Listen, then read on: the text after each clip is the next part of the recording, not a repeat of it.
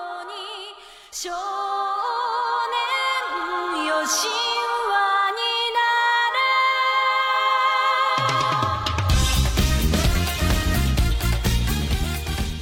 Hello，大家好，欢迎大家来收听我们这期的散养电台，我是主播困困，坐在我左手边呢是白老师，大家好，我是小白。坐在我右手边呢是文涛。大耳文涛，哎呀，我们久违的终于又迎来了一位嘉宾啊！对，这个对嘉宾是我们的忠实粉丝，对我从我们第一期到现在，每一期都对一直都听，听对，对对终于对奔现了。对对嗯一位新嘉宾，但也是一位老嘉宾。对嗯一个，嗯哎呀，真的是，我也听了很久很久，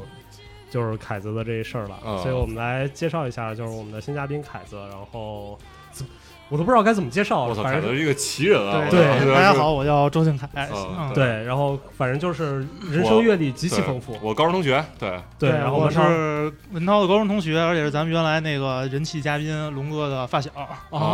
对对对对对，哦，对，然后凯子之前游历过世界各个国家，然嗯后新西兰什么，然后最后在日本读的书，啊，早稻田大学，对，早稻田大学，没有没然有后没有，对，也招撞骗啊！哦对是早稻田毕业的对对对，哦，嗯，对，早，然后后来现在回国，在国内，然后我们终于可以一起来录嗯电台了。所以我们今天录的第一期就是看一下，我们来录一期散养好看啊，就是看一下从日本回来的朋友们。到底日剧了解有没有我那么多？那那必然是没有。嗯对，然后那我们直接开始啊，可以吧？那行啊今天第一第一个谁来介绍？看我啊，我行行行，那我那我来，好嗯好行行行。嗯，呃，我是因为我大家都知道，我特别喜欢这种科幻类的这个电影啊和剧啊什么的。然后最最近那个《黑镜》不是上了吗？在 Netflix，、嗯然后把嗯这一季、第五季了吧，好像还是第六季，对我记不清了。对，第五季第啊，五第季，五季对第五季，然后这回是总共五集，然后因为我这礼拜工作挺忙的，我看了前两集，然后目前观感还都挺不错的，虽然是就是被美国买过去以后，然后是有点英国那味儿了又，对嗯，然后我就可以大给大家大概讲一下这个两这两集的故事嗯。第一集就是讲的一个就是黑镜这回就是有点自黑那种，哦不是那个 Netflix 有点自黑，嗯对，然后就是有一讲一女的，就是在一个公司工作，然后就是一个上司嘛，她是一个上司，然后就各种什么解雇同事啊，在公司就是颐指气使那种感觉，嗯然后还跟一个什么她前男友偷情什么的，然后就是有一天晚上，然后她回家以后，然后跟她。呃，现在的那个男朋友，呃，还是丈夫，我忘了。然后就是正在看看那吃晚饭，一般在电视上看个剧嘛，然后就看那个叫什么叫什么 Streamberry，就是叫什么这个蓝莓蓝蓝莓在线之类的那种，啊对其实就是 Netflix，对对对对。 对对，然后那个那个那个就是，然后那个包括那个开始那个噔噔一下那个声儿都跟 Netflix 一模一样，对对对对，然后只不过是一个是一个很蓝莓那个形状，对，然后那个蓝莓，然后他们就那个那个就是找那个看什么剧嘛，然后说啊这个不想看那个不想看，然后突然看到一个剧叫。什么呃，awful 还是什么 terrible Jones，那个女的就叫 Jones，就是什么糟糕的琼斯。然后说我操，这个挺有意思。然后包括那个里边那个封面那个演员，那个发型跟那个长得跟那个女主就特别像。然后他们就开始看，然后发现那个就是把那个女主一天的生活原摸不动的演演在了这个上。就是她什么在什么公司把人开了，然后特别命，然后跟人什么说话，然后跟她同事，然后然后后来去跟她那个那个那个她那个前男友去去在餐厅见面啊，然后包括那个什么就 kiss 了一下啊，然后那个那个然后她那男的就看完就特生气就走了，然后她就崩溃了，然后就就是说操这什么情况，然后后来就发现第二天就去找律师，然后律师就说说这个东西呃，我们帮不了你，因为你在签那个当时那个什么使用这个 Stream Barrier 的这个协议的时候，已经签了，你说你会同意把你什么所有这这权那权都那什么，然后就拿了这么厚一沓儿那个这个给他面前，然后那个对，然后就然后那个人说，我操，从没见过这东西，他说你是没见过这东西，你是没见过这东西打出来以后是是是有这么多的，他说对啊，说什么谁他妈会读这个这么这就么是那长。种他有点讽刺，是不是想？嗯对对对对，你也特同别长意最后那个才才能啊使用一般这个软都是件，拉到最后，对然对后对就对同对意协对议。对对对，没人会去看嘛。嗯然后就说这个我帮你打不了这官司，然后后来反正就，然后就是每天就是他的整个生活就全都崩溃了，然后对，然后后来他就那个去想办法，然后就是有一天他就那个呃把这个就是吃了特别多泻药，然后去到一个教堂，然后就在一个新人结婚的时候站在教堂中间然后狂喷吸， 就是就特别重口味，我操， 就是狂喷吸，然后对，然后喷完吸之后呢，然后后来就是那个。就是在那个 Netflix 那个电影里演他的那个女的是个明星，然后他就是那个发现，在他在这里演了这个东西，然后他就去把那个 Netflix 也去找他的律师去告 Netflix，然后就发现那个他律师说这个那个其实也不是他，是 AI 生成的那个形象，然后说操我那我没允许他 AI 用我这个形象啊，然后他又拿出一沓这个说你当初这个其实已经都去了，我操。 对，然后，然后对，然后那个，然后，然后就是说，那他妈的，就是也也弄不了他这个事儿，然后好像他们俩就一起就最后结局就是一起冲到那个总部，然后他们就是有研究了一个新的什么量子电脑，然后就是说其实他们在这个层世界其实也是虚拟的一个世界，然后在就是其实他们模拟的这些是再上一层世界的那个哦一个那个女的，哦对对，然后他们反正就最后就合力把那个电脑给破坏了，对，就是大概这样一个就是跟控制研究的 surveillance 这个监控这种方向还挺像的，嗯对对对对嗯。，就是各种讽刺这个当代科技对人的这个影响，只不过用这种非常极端的方式，就是实时的，就是捕捉到这个，然后 AI 就生成了这个剧集，然后不用什么剪辑，不用拍摄什么的，就就直接就可以放了。嗯挺对牛逼的。但我甚至觉得这个未来一定会是这个走啊向，对它对这个对对技术对真的可能会实现这样的。对对对对对，然后就是他就说，然后然后那个他们就是到那个公司的时候，那个那个 Netflix 的那个老板啊还就 Streamberry 那老板还给他们介绍说，我操，这是我们最新项目，说特别牛逼，说这个只是一个试验集，我们之后还有什么什么什么 stupid 的困惑、stupid 的文涛、stupid 啥什么，就每个人都可以那个上这个，然后我们都已经都快做好了，等这个成功了我们就上线什么的。嗯然后那人问说，你们为什么就不能夸人好什么的？为什么一定要说他们过得糟透了什么的？他说那夸人好谁喜欢看啊？就是别人过得越傻逼，然后这个收视率才越高嘛。嗯对对对，这就是个这很个现实。对很卷嘛，就是太这种现实这个它让我想到，对你知道，就是我我我我现在我上高中的时候，然后特别喜欢看 South Park 嗯南方公园，然后 South Park 有一集就是说什么，有一天那个胖子，啊，那个胖子突然来一帮科学家要把他带走做人体实验，嗯，然后胖子说：“我操，为什么你们要拿我做人体实验？”他说：“因为你当时签了一个什么协议啊，同意 啊。我操！然后那胖子说：“嗯，我什么时候签的？”他说：“就你买新手机的时候，那个 当时你点你点。 啊”然后那胖子特是就就找他那朋友。就说说，我操，说这个东西他妈那么长，有人会看吧？然后他剩下所有朋友说，我们都看、啊， 说我们所有人都 看。他说，对，说说，要不然我们每天都在干什么？不就是在看这些东西吗？ 他说只有你自己不看，你被然后他们 所有朋友都站在那个解剖他那一方，啊说因为你不看你签了，那所以就是他妈被解剖活该啊。啊，嗯，然后就整个就是在讽刺，就是这种这这个事情。然后这啊个其实我觉得特别好玩是，有时候就是中国其实它有为了避免这个事情，嗯，它有一些措施，我不知道你知不知道。什么措施？就比如说，尤其是银行系统，就嗯如果你在银行系统你在手机上执行什么东西，它让你签那个东西的时候，你在十五秒钟之内是不能签的，嗯哦，对，对对对，哦对吧？你第对第一他个让你是倒数计时结束之后，对，但大部分人十五会秒怎么可能看得完啊？但大部分人会把手机放下，等他十五秒对啊过去了，过来是的点对开但是揉一下这个我只能说，OK，他给了一种努力，嗯然后还有一种努力是，比如说你要签一个什么纸质在银行办的东西的时嗯嗯候嗯，他让你一字一句的重复一一段话。哦他让你把那个那话写写下来上哦对对对，我觉得这个其实全是用来去避免，就是可能是一一个方式，能让大家真正哦叠去叠甲，你嗯这个突然让我想到前一阵儿我陪某位朋嗯友在医院做笔录的时候，当时警察来做笔录的时候，然后他也是最后要写完那个嗯说我承认以上事实都是什么对对对真实，还要摁个手印儿什么的，对我操，是的对，我觉得就是大家他虽然有了这种努力，但本质上讲还是没有变化。就嗯像他那个十五秒跟白老师说的，没人会看，嗯对吧？你也看不完，关键哦是，嗯，对嗯，就是一免责的东西嘛。对，对然后所以这个其实你说到现在为止，这个东西有办法避免吗？我们我没有觉得有一个什么方法能被避免的。这个让我想到了，我之前我忘了是在某一个课上还是一篇论文，就是他专门研究的，就嗯是。王者荣耀的条款，哦，嗯，他专门就是做这个条款，因为哦 因为王者荣耀相当来说，它的客群或者它的体量来说，基本上算是非常非常大的。嗯然后，但是其实这个呃我们都知道有这种未成年人的限制啊，嗯然后还有各各种各样的，但是就很好奇，它那个条款真的写的非常非常的细。你如果嗯把这种某一个游戏或者是某一个这种巨大体量的内容的条款展开，它真是一层一层一层的。嗯对嗯，那其中某一个条款就是，如果你想对不，比如说对什么什么详详见什么什么，嗯你再点开，咵，又是另堆一我层操，哦然后你再点开，它真的是一层，就有点像对一级页面、二级页面、哦三级页面、四所以级真页的能打面那么，厚一沓儿，真的真的是那么厚那么厚。哦然后它那个条款真的就是你永远就会想到一个很俗的一句话，就是买的永远没有卖的精，哦真的是对对对，太太细了那个限定的，就对，是。但问题在于这种东西在我们当下生活的这个地方，其实它还是它不是一个那么法治的社会，所以你会发现有好多，比如说。你虽然签了条款，嗯然后一个小孩儿那傻逼拿爸妈手机，然后买了什么一万块钱东西，然后嗯爸妈给他弄到了微博上面，然后微博上面发酵，然后还是能给退回来。对这对种当然是有可以退，就是它还是属于社交媒体执法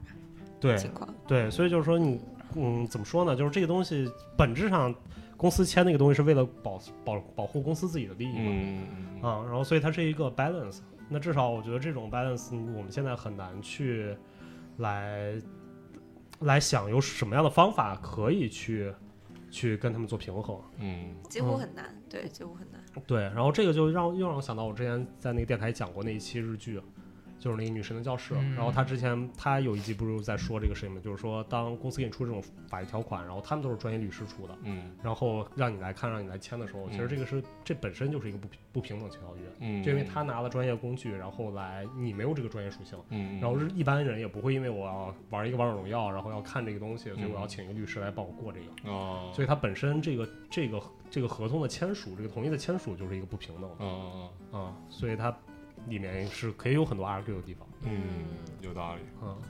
对我，我再讲一集还是下一个嗯，你再讲一下啊？行行，因为我看两集嘛，然后第二集我也挺喜欢的。第二集其实，呃，里面没有那种特别多那种科技的这种东西，但是是一个特别好的悬疑故事。嗯，对，就是特别英国那种，就是那种什么什么，不是希区柯克，就写福尔摩斯那个叫什么那个，忘了。啊，看得到啊，对对，看到啊，反正就对，那类似吧，对，就是讲这个男女主他们是一个英国的一个什么什么轮椅还是哪儿我忘了，一个学生，然后他们就回到他们的老家，就是苏格兰，嗯然后说要去一什么岛上拍一个纪录片儿，然后拍那个什么什么一个守岛的一个那个护保护鸟的一个什 么人，对，然后当时他妈，然后就是他老家的他妈还呃呃那个就是招待他们什么的，然后然后后来就是。第二天呢，就是说在去那儿之前，然后说带他们在那个小村里先逛逛，然后就就苏格兰那种小镇嘛，然后当时那女的就说，那那女的不是本地人，那女的是个美国人，是个黑人，黑小黑妞儿，然后对，就是特别特别亚亚逼那种，然后就就逛完以后说这是那么美，为什么一个游客都没有呢？然后后来他们就，呃，聊起了这个小镇的一个往事，说这个小镇曾经是也是特别热门，好多人来玩儿，然后后来突然出现了一个呃好多游客失踪的案件，嗯然后后来这个案就是就是发现是一个就是有点精神不正常一傻子，然后就是去把那些人就是绑到家里，然后在他家里有个地下室，然后给他们虐杀，然后最后然后就总共就那种地儿嘛，然后就是失踪人可能好多人没发现，然后总共二十多个人都在被他们家那个那什么了。对，然后就是这个男主，就是这个拍电影这个小哥，他爸是当地的警察，然后他他说当时就是去去当时去抓那个人是在那个家的时候，然后他那家那人就从那个他那个楼的二层就是给他爸打了一枪，然后那个肩膀中弹了也，然后后来在医院感染什么菌，然后也因为这事儿死了，然后是他妈就是也是不想让他们揭开这个事儿的伤疤什么的，然后但是那女的就是那个女主就是那个亚逼，看完这个事儿之后觉得我操这个太有话题性了，说咱们一定要把它给拍拍出来，说就不拍那什么手点儿，那他妈谁看啊？说说我们我们一定要把这个肯定收视率特好，然后他们就开始跟拍纪录片似的，然后就重新去去到那个屋里，然后去那个各种去，比如到那个地下室，然后用那个紫光灯去看，然后发现那个满墙满地都是血的那个嗯痕迹，就是原来都是对，然后后来他们就把这些 footage，然后拍完之后，然后包括还有很多以前那 archive 什么的，就是把它剪成一个片子，然后又去到 Streamberry 了， 对，然后然后说操，你这给我上这片子行不行？然后这片儿那个什么是不是是不是很很屌啊什么的？然后 Streamberry 说你这个。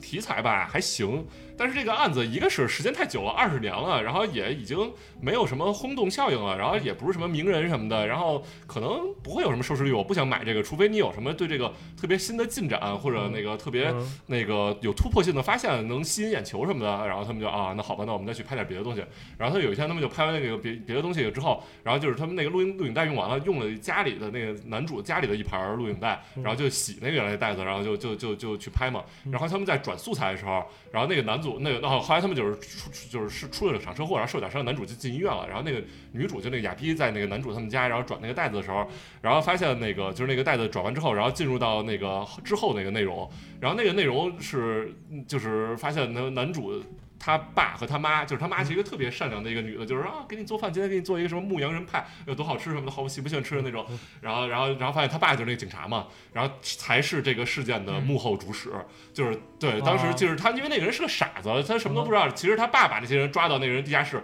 然后就跟他妈玩那种什么 sex party，然后就各种虐杀、什么性虐他们，对，然后他妈就是戴着一个面具，然后穿成那种什么性虐女皇那种衣服，嗯然后在里边，然后巨嗨什么的，对，然后那个，然后就各种，然后让让那个男让那个傻子拿着摄像机还给他们拍什么的，对，然后那个女的看完以后就特别害怕，然后那个，然后后来那个就就跑了，然后他妈就是想去问叫那女的吃吃饭，然后发现他那个屋里正在看这个袋子，然后知道，然后就开车出去想想找那女的，然后那女的。就是跑在一个小河边儿，然后自己不小心踩一石头，然后滑，然后脑袋就撞一石头上，就就就就死了。对，然后他妈后来也没找着女的，就回家了。然后回家以后，然后那个就那个把那些袋子全都放在那个桌上，然后我开始还以为他要给他毁了呢，就是为了因为没人知道这个事儿了嘛，现在嗯，然后然后结果但是他妈就写了个字条儿，然后就上吊自杀了。然后对，然后后来那个男的，然后就是回来发，就是没没拍没拍了。然后再之后就是在一个什么类似于什么奥斯卡那个什么就是 Academy Award 就没说嗯奥斯卡嘛，就然后就什么得到了什么当年的最佳纪录片儿，然后就整个那个小镇，然后就是重新又被唤醒了，然后他也得，然后然后他也特别火，然后那个他那个小小镇那些哥们儿还给他打电话说啊操，多亏了你啊，然后那个我们现在又有生计了什么的，嗯然后就那个人就是特别惨，一个人特别落寞，然后在家里，然后从兜里掏出来一个字条，然后他妈写的是 for your film，就是哦对对，把他把自己献身，然后让他去那个什么，就有点儿就那那种那个嗯白夜行那个作者叫什么来着？东野圭啊，吾对东，野东野圭圭吾吾那种感觉似的，对，嗯就是一个这种，就是其实开始你，因为当时他们刚进家的时候，然后有一个录影录影带的镜头，然后就说什么啊，这是我妈特别喜欢看一什么什么节目什么的，就是其实有点猜到结局了，但是就是看完这个以后，就是我也不怕给大家剧透，但是就是还是挺百感交集的吧，就看完这个以后，对，嗯。这个太不黑镜了，我觉得它没有跟科技什么的有。对，就对没对科技，但是其实《黑镜》第一季的时候也没有那么，比如说总统操猪这个也不是特别科技嘛，对，它对对对哦讨论互联网舆论嘛，那对个对是对 social media，那可能这个跟他那那个其就就是是 Barry 是不是？对那社交媒现体在对那个嗯的影响，他当时是有的。这个的话，可能就没那么明明确对了。哦对对啊对，也有可能它本来有，然后文涛没看明白。 没有，真没有，真没有嗯我觉得这适合爱死机那种。对对哦对对，我觉得，对对对对对对。嗯，其实我觉得他其实也探讨了现在所谓的这种，也是跟娱乐制度有关嘛。嗯嗯就是你如果想拿奖对，啊，你就得如果想得奖，你必须对得怎么怎么怎么样。娱那乐至最死后对，，然后嗯最后就是这么多人的 sacrifice，然后你得到了所谓的一个最佳的怎么怎么怎么样，嗯他也有点这个的意思。嗯嗯嗯其实这让我想起之前那个咱们节目里边介绍过那个《赛博朋克2077》，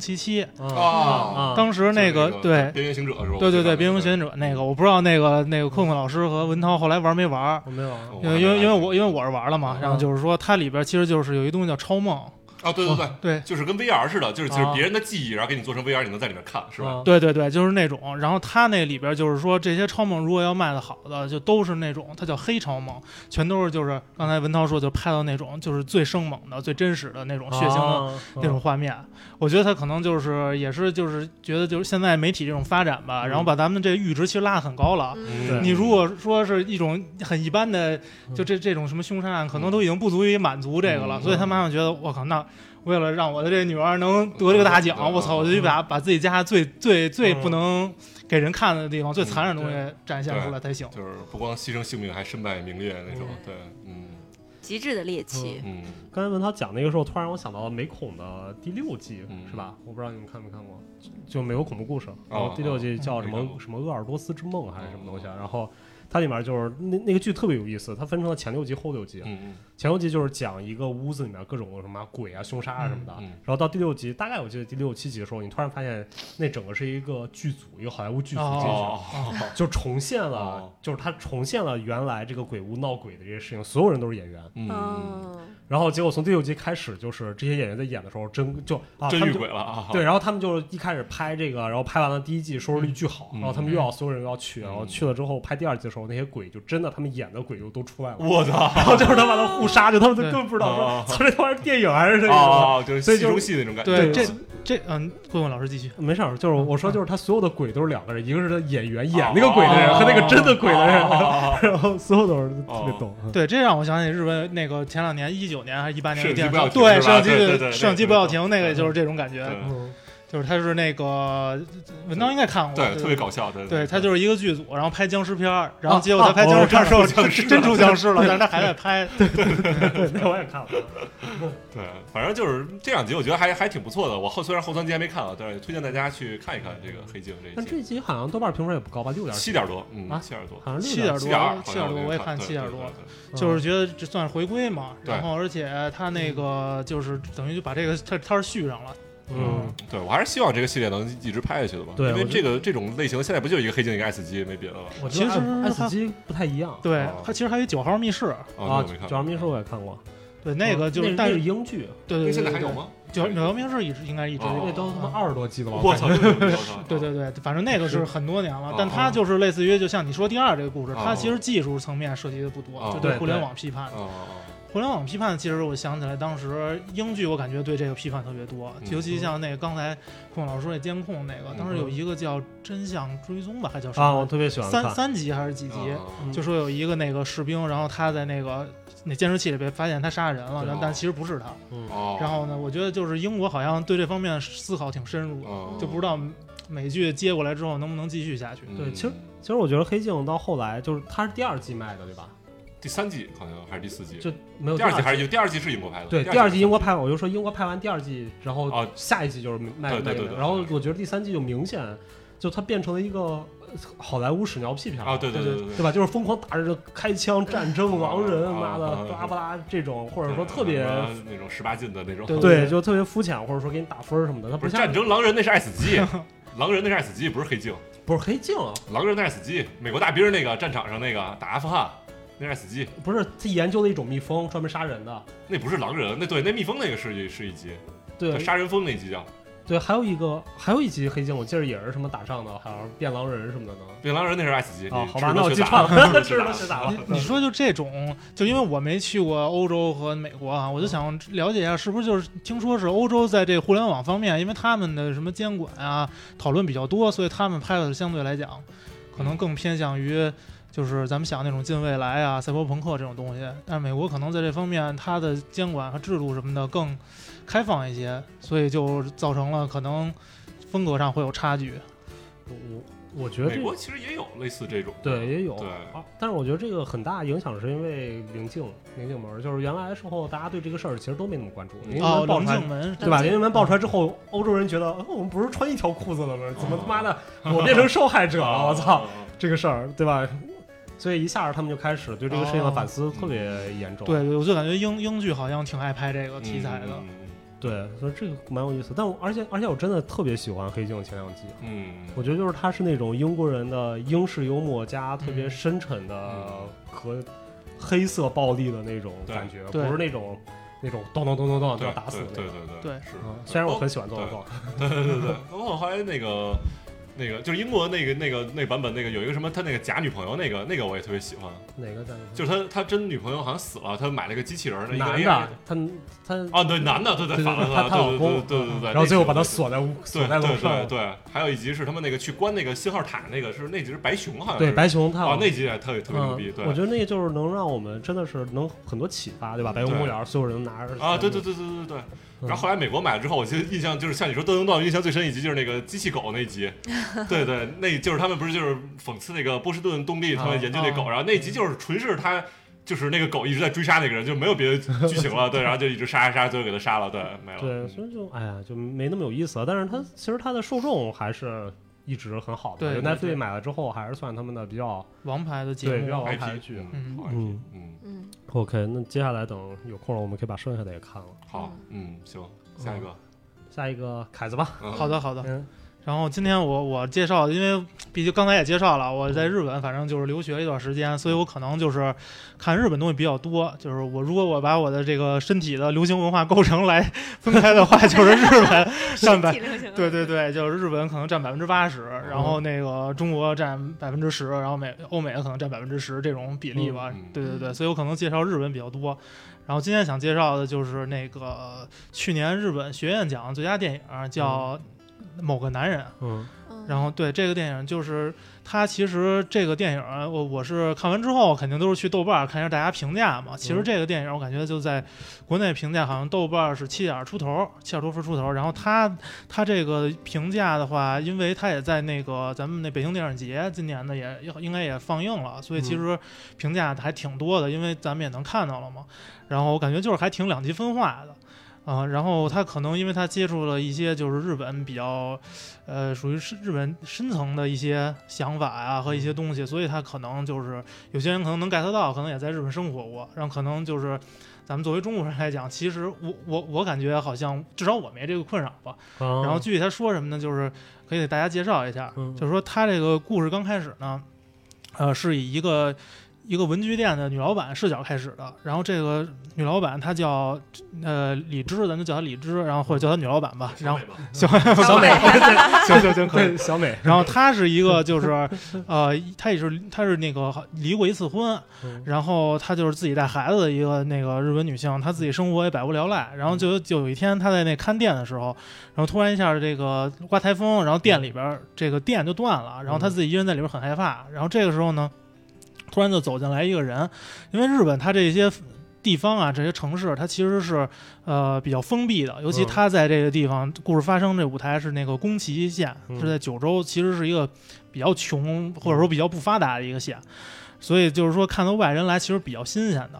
然后这个人呢，就是找他买文具，就是就是买笔画画，然后他就慢慢的跟这人了解上了，呃，就熟悉了。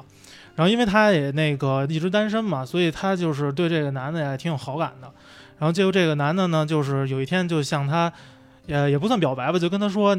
我是从外边来这儿的，就是你能当我朋友吗？ 够委婉了，对对 对太委婉了，就咱俩月色真美。 对对对，就你能跟我交朋友吗？就是，然后呢，这个女老板就特别就特别高兴，他俩就成为朋友了。然后呢，慢慢慢慢，他俩就结婚了。嗯然后呢，又生了一个孩子，就等于说是她自己这个跟前一个老公生的孩子之外，然后又有了一个就是跟这个新来这个人生的孩子。然后新来这个人呢，他叫呃，我记得好像是叫谷口。呃，叫谷口大佑，反正是这么一个人吧。嗯然后呢，这个人他后来就在他们这地儿就是生活的之后，他就去干了那个伐木的那个工作。嗯呃，就是砍树啊，然后呢去比如说清理一些就是什么草坪啊什么之类的，嗯就做园艺相关的。然后结果有结果他们他们的孩子就是长到差不多呃两三岁的时候，有一次。这个人他带着这个就这个女老板前夫的孩子，他们一起去那山上伐伐木，然后结果他们在那个就是他们整个是一包工队儿嘛，然后他包工队儿的其他人就是都是各干各的，就是每个人砍一棵树，不是说在一块儿作业的。然后他在砍树的时候，然后因那个他把已经把树给就是关键的那个部位给砍了，哦砍之后要嗯等那树倒自己倒把下孩子去。压死了是不是？呃，不是把孩子压死了，是他自己没站稳，把他自己压死了。我操！啊，男的把自己对，哦对这个大男壮把自己压死了，这个哦这个这个，对对这对他妈对的，那那个男人就死了，那还这片儿还叫那个男人？对我对操嗯对，对，就是说下面才才告诉你为什么这片儿叫那个男人啊。某某个男人，对啊，对某个男人，哦某个 男人，对对对。哦然后这个他死了之后，然后就办葬礼，嗯然后办葬礼的时候就是等于就各各个人都要来这个他们家去，就是给他办这个丧事儿嘛，然后嗯就是问候啊，那个呃就是宽慰啊什么的，嗯做这些事儿。然后呢，就是这个这个男人因为他是外来的，所以所以就是他他的他们的那个家人是从那个东京旁边那群马县过来来看他嗯的。我操，取马线不是他投资地就是吗？投我文操字地啊，哦对 对对对，来看就其实对，其实太非常远过来的。然后呢，这个人他其实就说说那个，呃，是其实是这个死者的这个哥哥，他这哥哥就说啊，说我这弟弟啊特别不争气，说我们家呢是在群马那边开温泉的，就百年温泉老店特别牛逼嗯。然后但是我这弟弟特别不争气，什么就只 能对飙车， 就喜欢 A 一八六，对就对就只能就只能我借呀， 对，就只能我继承家业嗯。然后呢，所以说，哎呀，嗯给你们添麻烦了，特别不好意思，就是什么什么之类的。然后就说，哎呀，能能让我看看那个，就是他的那遗像吗？给他上炷香。然后结果他在上香的时候，他又说，哎，这个人不是我弟，我操！哦，就有人盗引用身用份盗用了他哦身份，就这人不是我弟。然后他，嗯然后呢，那个那女老板说，嗯，这这人这人你再看看，你们这好长时间也没没没见面了， 再你再看看，对对对再对对看对对，因为因为他是属于就是那种离家出走的嘛。哦他就说那个你你再看看，他说肯定不是我弟，你看你跟我跟跟我长得像吗？一点儿也不像， 一点儿也不像。然后呢，后来他就是那个，后来他就是说那个拿着那个照片儿，就是他这个人这个哥哥，他拿他的弟弟的照片儿给他看，发现确实不是一个人。哦，就是他就说那这个怎么办呢？而且这个人也死了，然后呢，嗯而且就死在你们这儿了，然后他就找了一个律师，这个律师就是这个基夫木聪演的，然后他叫程户，然后这个律师这个角这个角色，然后他就来探查这个事儿，就就是到底他就去追查这个这个某个男人到底是谁，啊，然后呢，他在追查这个这个事儿的时候，他就是演他就是整个一追查过程，其实这个追查过程不不是特别有意思，嗯呃，但是这个，但是你随着这个影片继这继续发现，你发现其实某个男人不光指这个死去的人，嗯也包括这个律师，啊，这他也不知道他啊，也是用的别人的，就是他他就不是说用的别人身份吧，就是他是身份有问题，哦就是他其实是那个在在日的韩国人。或者说在日本朝鲜人，他是在那个哦当时二战的时候就被掳到日本了。哦，然后他他就是说他自己这个身份其实是很受歧视的。就虽然他是一个律师，但他的但他在在他的家里边儿，就他的老婆也是，可能就是一个在在东京的一个中产家家庭啊，嗯不是中京，说错了，不好意思，是在横滨嗯的一个中产家庭，就是岳父岳母什么也很有钱，就是他有点凤凰男那意思，哦所以他也受很多歧视。包括岳父看新闻的时候，看到什么韩国有什么事儿，朝鲜有什么事儿，就就要恶心他两句那种。哦，哦，然后他就觉得就是抬不起头，就是觉得他就当时他就对自己的身份。嗯就产生了这个很大的这种痛苦，嗯所以他也就开始想，说这个人他他这个某个男人他为什么要换要为什么身份跟别人不一样，他是不是也换了身份？啊后来他就想，他说他就开始走这条路，就去去追查，就是说可没可能他这个人是换了身份的，然后然后他就是去了一个那个监狱，嗯他就找到了。给这个这个一个专门就做换身份这个工作的职业人，哦职业换身份的人，就日本他叫这做就假证的呗，就嗯户籍交易。哦，然后他就是跟这个户籍交易的人一通交流的时候，户籍交易的这个人呢就给了给了他一个线索，但他一直在骂这个律师，就是说律师你就是他们一个有眼无珠的人，然后怎么怎么着说一大堆，然后他就是，呃，后来他才他才明白，就是说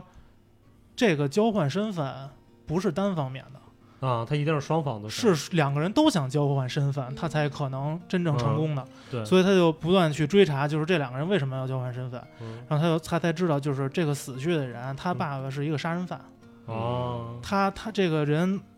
他不能接受自己是杀人犯的孩子，嗯，所以他他他就一直在逃避，然后包括通过什么打拳击，嗯然后他什么各种事，他打拳击的时候，他也认识一相好，然后结果他跟这个相好那个就亲热的时候，就无意中看见镜里的自己，他就想起就是他是杀人犯的孩子，嗯然后他就无法就是形成一个身份的认同，然后他就通过这种方式，然后交换身份，逃到一个没有认识的人的地方哦去去生活。然后那个群马县那个温泉的老板的孩子呢，也是这样，他嗯哦不能接受日本这种就是说一是定要口继碑啊嗯承家业的这个东西，哦他觉得这是一种束缚，然后啊所以他也我逃有跑可了哦能嗯杀人犯的儿我子，哦操，真是，对，所以他俩交换身份，然后最后终于这个律师就解决了这个问题。嗯然后呢，他也就是回到了自己的家庭。嗯 哦，然后他回到自己家庭之后呢，他突然发现他妻子出轨了。哦，然后这个时候就是影片就结束了。然嗯后影片结束之后呢，就是其实还有一个彩蛋，嗯这个彩蛋才是真正这个片子最精彩的地方，所以我在这儿就点到为止了。我操，我我操我操我操操，我操，没事儿，我操，行，你把彩蛋讲完。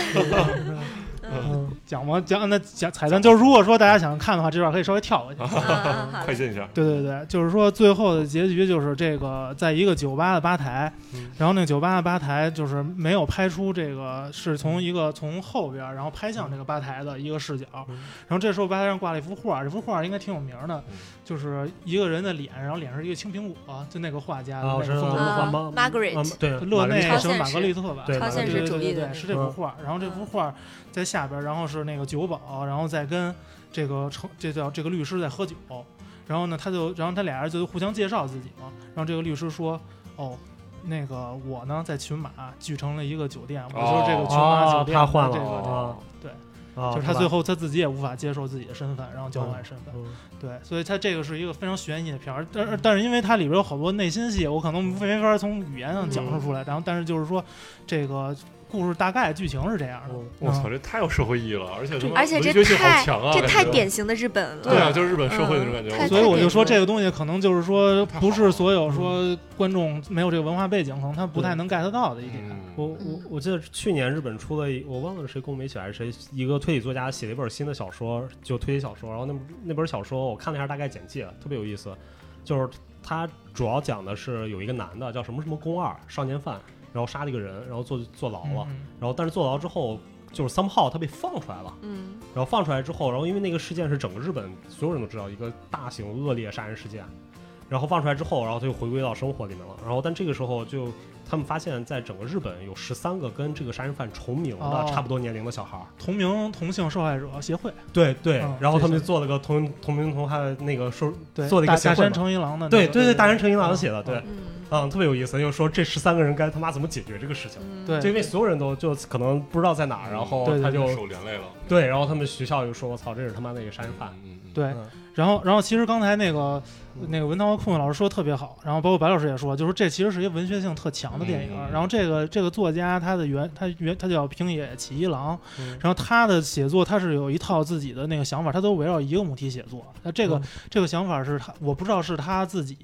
呃总结的一套东西，还是说有这个东西叫日语叫分离主义。嗯然后这个东西它是什么意思？就是说，很多人都会说，就比如说，包括呃，说要认识你自己，要追寻你自己，就是比如说像经常说搞艺术是我要知道我是谁，就会有这么一个母题。嗯对，但他的意思就是说，很多人都会说啊，我要找到我自己是谁，或者说我什么时候才能遇到真正的自己？但他的想法是说。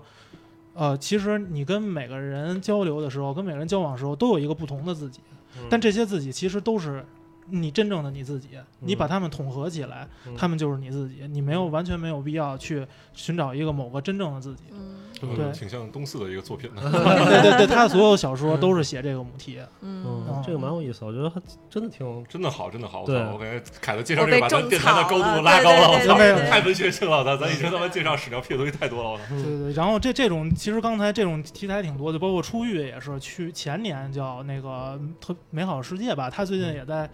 一个国际电影节获奖了，是一所广司演的，他就是演一个就是重刑犯，然后嗯从监狱里出来，怎么开启新的生活。嗯对，其实就是关于身份认同这一点，我觉得日本确实挺敏感的，就是嗯对他们会很在意这一点，就是自己比如说贴不贴标签儿啊嗯什么之类的。反正，但是可能就我自己生活经验，我可能比较也比较能难以 get 到这一点。嗯嗯，嗯其实我觉得在中国也有这个现这有象，之前那很个严花重总不是去调研过那个三河大神，你知道哦吧？对对对对嗯就是那些生活不下去的人，可能就是嗯把自己的身份证儿、把身份卖了，可能就为了换几顿饭钱，就几对嗯百块钱那种。对，然后也有人就是拿这个去从事一些什么新，就是专门干这个事儿去卖身份的。嗯，对而且身份认同这个事，我觉得它就是一个。它带来它它带来很大一个后果，就是让这个社会变得很卷嘛。嗯，就是你会发现，只有特别卷的时候，大家才会对身份有焦虑，嗯嗯，对吧？吧？就像是我我我前两天我跟朋友在聊的时候，就是说今年，你知道今年他妈大学毕业一千两百多万人，一嗯嗯千三百多万人，嗯然后最近接触好多什么小孩儿，然后但是中国你知道大学要招多少人吗？能招的多少人吗？嗯，能招一千四百万人今年。嗯哦，所以就是说，除了你想一本才多少学校，二幺幺九八五才多少啊学校？对，我听说那个什么东北啊，两百分儿能上大学了。嗯， 我 操，今年真的分数线非常低，对在疯狂扩招。嗯，对，因为今年是人口大学人口膨胀的顶峰嘛，嗯到明年往后就慢慢慢慢减。然后，但是那这时候就来了一个问题，就在于那么多，其实一本的学校只有那么多嘛，它可能只有几百万人、三百万人，或者那剩下所有人都上的是二本、三本。但本质上讲，二本跟三本，其实你在一个什么二本的学校学一个什么经济学，你真的我不知道你在学什么，就是对对可能学生自己也不知道在学什么，嗯然后老师也不知道他在教什么，然后他出来的去找一个工作非常困难。但如果你去一个技校的话，就是可能我观念有点有点不正常，就是嗯反而更好找工作。对我觉得你至少学那门手艺吧，我会对修对车，对我会对干嘛？对对嗯我觉得这没什么不我也觉得没不什对么的问题啊。对嗯，但问题就在于没有没有学生或没有家长会认为我我宁肯去技校，也就是我如果二本跟技校在我面前去选的话，我会选二本。嗯我觉得这就是本身的一嗯个好面儿嘛社会上的一个身份焦虑问题。嗯，对，嗯，做当办然公室的还是他妈的干苦力活儿的。对，但是这问题就在于这不是一个，我不觉得这是一个单一的思想上面的问题，它是整个社会结构所带来的一个问题嘛。我所觉以得日本会出对现这种情况，中国会出现这种情对况，，日印度本也会。对日，但是我但是我觉得这个东西它是存在一个惯性的，就是嗯因为这个太快了嘛，就是发展啊，包括就是扩招太快了。其实你像日本，其实它早就进入就所谓的就全民上大学的时代了，就嗯你只要但凡你想，你一定有大学上。嗯但是实际上，嗯日本真正它到今年也。就是，当然日本爱爱危言耸听啊，就他嗯他自己教就文部省说，我们可能今年就有两百所学校倒闭大学，嗯但它是因为它是因为七百多所吧，它嗯等于两百多所都是那种私立学校。嗯对，但是但是你想，这些私立学校它招不上学生，那证明就是说有些人他就是说我没必要上大学，我为什么要上大学呢？对，对对对对，而且很多那个日本那些纪录片儿，经常就会有就是什么十几岁啊就出来打工。其实他嗯他是有能接受教育机会的，但是他可能就觉得啊其实意义并不大，就是或者说我们家庭也不像说国内似的，就是嗯大学国家给你补贴，啊家长给嗯钱，他们好多也是要自己打工的嘛。所以那我不如不上。嗯我觉得这是一个惯性的东西吧。我觉得日本在慢慢儿去改变这个惯性，包括其实我自己也做过一段留学，嗯就是你像有些学生他肯定想去艺术类学校嘛，嗯但是其实。我们其实跟他说，尤其想学平面设计的，像嗯视觉传达人白老师的这专业，嗯肯定知道桑泽研究所嘛。嗯但其实他桑泽研究所在这个日本的教育体系，它不属于大学嘛。对那嗯很多学生他就觉得啊，这个是一个什么专门学校，嗯但其实很牛逼，你他妈想上还上不了。日本日本很多专门学校是上不了对的，对对，原来嗯，东工艺也是专门学校，摄影专门学校对嘛，啊现在对变成西京工是在那儿对毕业的，对对啊对，所以嗯就是说，可能，呃，咱们也可能需要一个时间，让这种惯性慢慢儿对就是改变才行。我觉得一方面啊，还有一方面主要是跟人口有关系，就是你像现在现在的整个的大学能招一千四百万人的，他有提供这个岗位，但到了可能再到就是六六出生那一年，嗯整个全国的婴儿出生率才只有六百万。嗯那所以那一年他高考的时候，我操，可能一千万的人的这个学校都可能都要都是挑学校了啊，可能那才是最幸福的一代吧。对 没有哎确实卷，没有是这些竞争什么的。是的嗯也不会啊，他可能他还是相较于我们整个社会体量来说，还是太卷了。就是我我是这样觉得，就对是嗯，嗯因为你想，日本它现在是出生是八七八十万嘛，嗯，嗯，其实咱们还是它十十将近十倍呢。对，还不如河南出生多呢。那咱地儿还大呢，就工作岗位还都把它们分散开。也没有吧，中嗯主要还是沿海城市嘛，就对哦对沿海对整个西部你资源还嗯存在不平均的，对嗯所以它会存在这个问题。嗯，嗯，对，我觉得你们知道最近其实挺火的那个张雪峰事件吗？我知道，对，我就是最近哦对，我觉得啊但但我觉得他说大实话，因为我他是学就是宣传的，他就是说大实话，就是说他其嗯实就是很现实的，呃，从社会发展的角度或者从现实的角度，会给孩子一些选择专业的这种，嗯但是被人被人就喷，我没看。啊，张雪峰就是一个专门给做考研和做做考对考研和本科哦就业对就业的这种指指导指的导人老师啊对指导老师，然后他就喷了说很多大学的嗯新传专业，对新传专业是没有任何意义，你不要去上嗯，啊。然后结果有一个四川是吧，四川传媒学院那个老师站出来喷，跟他对喷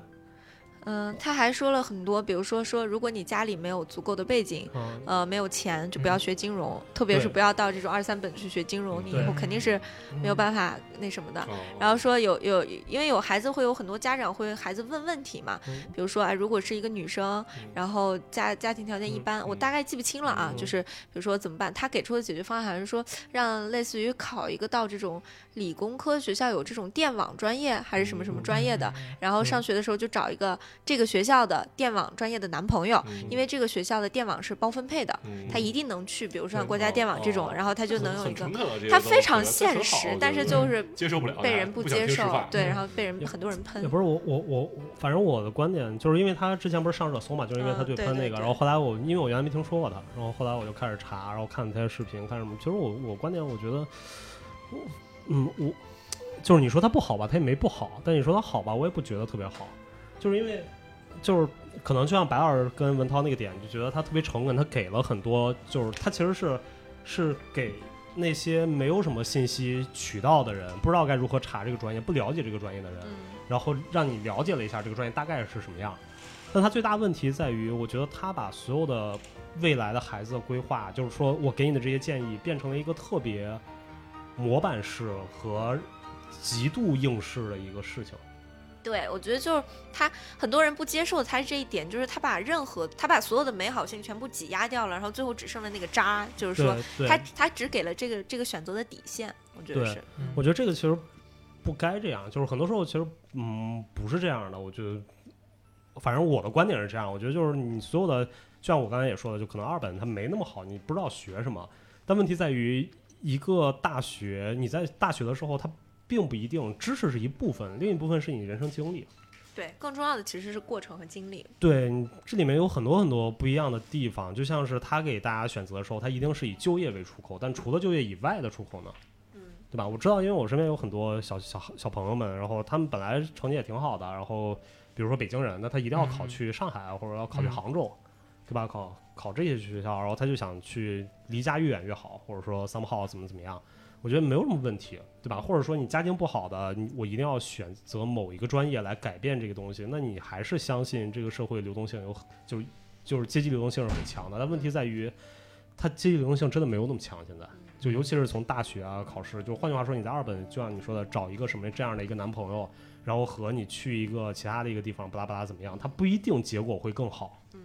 啊，它只是在，它只是完成了一个逻辑自洽。就像以我的大数据来说的话，可能你在一个什么电网的学校，然后找了一个电网男朋友，他包包分份工作，你俩就能然后过日子。那他太单一化了，就是你的感情你怎么能维持？就是那他会不会变成一种新的精神的一种囚禁，对吧？嗯嗯，就是你因为这种事情，你又不能，你不不愿跟男朋友分手，或者巴拉巴拉怎么样？所以就这个这个事情，我觉得也要从两面性开始说吧。就是我觉得 OK，你给了他就像拼多多一样，嗯，就我给了底层一个选择，但这个选择并不一定是好的，它一定会出现各种各样的问题。然后大家听不听，就是从如果说他给的不是底层，他给的是我们，给的是一般的人、一般家庭，嗯信息没有那么屏障的家庭的话，大家会选择；但给予底层的话，他没有所谓的我听不听，因为他们没有什么其他信息渠道。对，所以那他一定是一个灌输的，那这个就是一个很悖论对的事，情。因为因为其实大部分人，其实回想咱们自己也是，其实很多时候知道自己想干什么、想学什么很少。对，而且非常非常往后，可能三十多大家还在找自己呢，找身份认同呢。对，我觉得就是我，我有的时候在回想哈，其实我们这一代，我觉得还是有一些幸福在。就虽然现没有现在的资源这么好的资源，没有这么好的这些物条件啊，然后各方面的，但是我觉得我们好的那一点就是那个那个那个时候的我们还有一些遐想的空间，我们还有一些自由的空间。嗯就是现在的这些孩子们，我真觉得他们活的就是太现实了，因为所有的观念都是极其现实的。对，就是他们很清晰的认知到，比如说我的家庭就只能让我不停的学习，然后去改变命运，或者说我的家庭我就可以直接躺平，就太现实了，嗯、呃，嗯哦没有任何其他的可以这种空间。我觉得有的时候其实倒也不必这么那什么，还是可以嗯保持一些中二的这种我觉得热血。我觉得嗯就是我，因为我觉得看这种问题的时候，我特别喜欢从就是新媒体这边儿来嗯想，，对对是对，因为你是传播学出身，对不对？对？一个是传播学出身，一个是日本，他特别爱说这些事儿，嗯因为他觉得就是改变世界，就是他已经觉得，因为前现代和现代性有一个巨大的断裂嗯和对不同嘛。他嗯日本他很多就媒体上他会觉得，其实新媒体的出现是。真正的后现代的标志，嗯所以嗯所以我觉得这个东西可能也涉及到这一点吧。就是我出生的时候，我操，我他妈还用我们还用软盘呢，跟日本对似是的。啊，对啊，对你啊。现对啊在还有现在已经什么样了？所以是我感觉这个差别真的太大了。嗯有时候我觉得也不是说孩子现实吧，他看的东西就在那儿。对，这个嗯就是我说的，他们太那什么了。对，而且很难预判历史。我真觉得，对就是你很难预判对四年之后的历史。是的对，，都不用说四年之后，就越来越快，你越来越能看透，嗯，就是一个可见的。原来还有可见的未来，现在已经不知道了，可见的点在哪儿了。对可能明天吃什么吧？对是嗯好，那我就顺着凯子的这个话题，接着说我想推荐的这个哈，嗯就是因为现在也有一个比较呃大的社会性的议题，大家讨论比较多，就是关于婚姻的这个事情，还有嗯关于出生率的这个事情， 哦就是大家其实呃都说。有一句话，我身边的女生现在越来越开始跟我说，特别是三十往后的女生，就嗯说你找谁，其实结果都一样。嗯嗯，就是大家就说结，然后婚姻的结局其实也都差不多。然后说，如果不是为了说想有一个孩子，或者说我我我以后就是说，哎，找一个事儿吧，起码我要有一个奋斗目标去培养他，说他成为了我接下来奋斗的一个动力或者怎么样的话，嗯、就很多人会跟我说这种话。那大家也知道，出生率可能现在一年也就七百多万，对吧？反七正八七现在八是百正万。式去年进入负增长了。嗯对对嗯，但是负增长这个数，就是说大概是个七百万到八百万之间哈，这个嗯数已经退回到了，甚至是退回到了自然灾害之前。嗯也就是说，我你经历动乱、战乱、自然嗯灾害等等等等的时候的出生率都比现在要高，嗯嗯、就是已经进入到这个程度，呃，所以说，呃，回归到我今天给大家推荐一个片子，它比较老，然后它是零八年的一个片子啊，嗯叫《公爵夫人》，然后其实本夫质人公爵夫人，哦嗯那其实本质上来说，就是说看透看完了这个片子，你就知道婚姻的本质是什么。但是它的阶层比较高啊，它是在讲英国的这个贵族阶层，嗯、然后就是说他们这个婚姻的一地鸡毛是是怎么怎么样的。呃，那么这个婚姻，呃，这个婚姻的时代啊，就是这段婚姻发生在大概就是在呃这个是英国十八世纪后期的英国。嗯一七几几年是吧？对一七八几年。嗯对，，那个时候是典型的这那时候个，啥时候？工业革命完了吗？差不多文艺复兴时期左右吧。嗯一可能期就是是一一期期温一一一哎六多少？就应该是两大。大革命就完成，工业革命、哦法国大革命都完成了。对对对 OK OK，、嗯那就是十八世纪，嗯十八世纪后期，然后呃，这个女主人公的扮演者大家比较熟啊，就是凯拉奈特 利，那你知道就是这种片子的御用女主角了。嗯嗯赎罪不就是？对，赎罪也是她演的，还有嗯那个什么来着，那个她还演了那个，呃，是加勒比 海盗，呃不，这不是，还有一个名著，她是演 也是一了，个什么公爵夫人吧？但是加勒比海 盗，呃，她演了那个什么什么与爱情，也是那个世界名著傲慢与哦偏见 吧？啊，《傲慢与偏见》对，什么什么什么与爱情？哎我 操！后来美国不还出一篇《傲慢与偏见与僵尸》， 就是他妈中世纪的僵尸片儿。对，《傲慢与偏见》，啊不好意思。是僵尸。对，嗯，所以呢，然后呃，他这这部片子其实是一个呃，类似于跟这一部传记、人物传记改编的这个片子。呃，然后所以历史上呢，这位公爵夫人也是存在的。那他这个，哦，sorry，他这个人物传记是英国作家叫呃艾曼达·福曼写了一本叫《乔治亚娜·德文郡公爵夫人》。嗯呃，那这个呃乔治亚娜她本身属于的这个家族也有一定的这个特殊性，它是属于斯宾塞家族。 不 是斯宾塞，是谁啊？斯宾塞是个职哦，业是者那个谁吧？那个英国女皇的那个对，戴安娜戴安娜，对对对斯，Spencer 嘛 Spencer 家族，嗯他们就是呃后来也出过一个，就是就是戴安娜王妃，嗯嗯、所以她也在用这个片子有一点点微微的影射。啊，啊、嗯这个当因为呃对，那么其实这个故事呢，讲的是什么呢？就是当时十七岁的呃，就是乔治亚娜，嗯，然后就是开篇就是一我个操！你听这名儿，好想笑，什么为什乔么丫丫这一代 儿，什么乔乔这丫那儿，哦 小鸭小鸭 挺多，乔丫乔这厮，乔这丫儿是吧？嗯小鸭挺 多。嗯，乔治亚娜啊，嗯， 怎么回 事？嗯，OK，就十七岁，十十七岁的乔治亚娜呢，还是就是非常鲜活的一个生命啊，嗯跟着他的这帮，马上就要没了，没有行，可是这个生命要没我。操对，十八岁的时候就已经不是鲜活了。入土了是吧？操呃婚结婚之前还是很鲜活的 嘛，嗯鲜活的一个人就行了，别鲜活的生命，我操！对，然后就是说不是我讲这么一个悲伤的故事，哦这个画风怎么回事 儿？你们是怎么把一个沉重的话题聊的？啊，那什么，嗯。OK，然后所以呢，其实当时的就是，呃，武士德文公爵就是威廉呢，就在这个有点像看自己的媳妇儿哈，就看是个什么样的吧。嗯、在那个片子里面，嗯、他还是觉得，嗯，这因为这姑娘长得特别漂亮，历史上也是非常非常的美艳哈，呃的一个一个角色，然后他很满意，但是他的年纪或者说他的这个这个这个位置，就让他有一种，嗯，就是老男典型的那种老男人的那种，嗯我已经不嗯再谈论感情了，我所有的一切都是以以目的为主，所以他在跟乔治亚的母亲聊的时候，只问他一个问题：你的女儿能不能给我生一个继承人？嗯嗯，他只关心这一个问题。然后他的母亲就说，皇室，对，就非常的典型的嗯就是，然后然后他的母亲就说，哦，当然了，我的女儿身体非常好，一定能帮帮您生一个啊，这个嗯怎么怎么样继承人。所以呢，就这样，乔治亚娜就嫁过去了。嫁过去了以后，有一个细节，或者说在这个电影里，就是当时他们。新婚的第一个晚上，然后呃，这个公爵就拿着这个剪刀在剪他非常繁复的这个衣服，嗯因为那个时候就是嗯女、女人非常的繁复，公爵要亲自给他做衣服，什么意思？剪要哦，要给他脱剪坏衣服，脱对啊，就剪掉他的衣服，哦哦哦把他衣服脱下哦来，。一次性的那衣服。哦新婚之夜不是，他嫌拖着麻烦哦呀，就直接拿着剪刀剪嘛。。有钱人嗯 好对，就是公爵嘛。 哦就是正常来说，这个应该是仆人要给他把衣服解开啊，哦或者怎么怎么样。嗯那公爵就不耐烦，直接就拿着剪刀把他衣服就挨个儿就把那个绳儿剪掉。哦嗯然后剪的时候，他就说了一句话，说我一直想不明白为什么女人的衣服要如此的繁复啊、嗯永远设计的如此繁复。因为他俩其实完全不熟，也不知道该嗯说什么。然后让他去中央圣马丁问 问。然后这姑娘就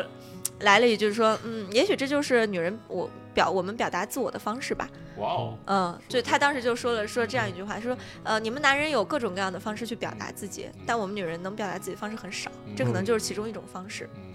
然后就你就可以看到那个公爵的眼神就微微变了一下，按然后他就接着问，就说为什么这么说啊，什么怎么怎么样？当然其实就是后面也没有说太多这样的对话，但是从这个点你就可以看出她其实是一个非常有个性的女人，嗯嗯呃，然后也很有自己的主见，也非常活泼。嗯从历史上来说，她就是一种典型的交际花儿，啊呃，就是说全英国都爱的一个女人，但大家都知道，唯全英国唯一不爱她的男人就是她的丈夫。 嗯就是就历史上有这样的传闻吧嗯。那么后来呢，呃，就是她就是顺利怀上了第一个孩子，但是呃，在她还怀着孩子孩孩子的时候，她的丈夫就已经开始呃出轨，就开始嗯偷吃，然后各种各样的。嗯，她看到了，然后她丈夫就说：“嗯，你什么都没有看到，你就嗯装作什么不知道就行了。”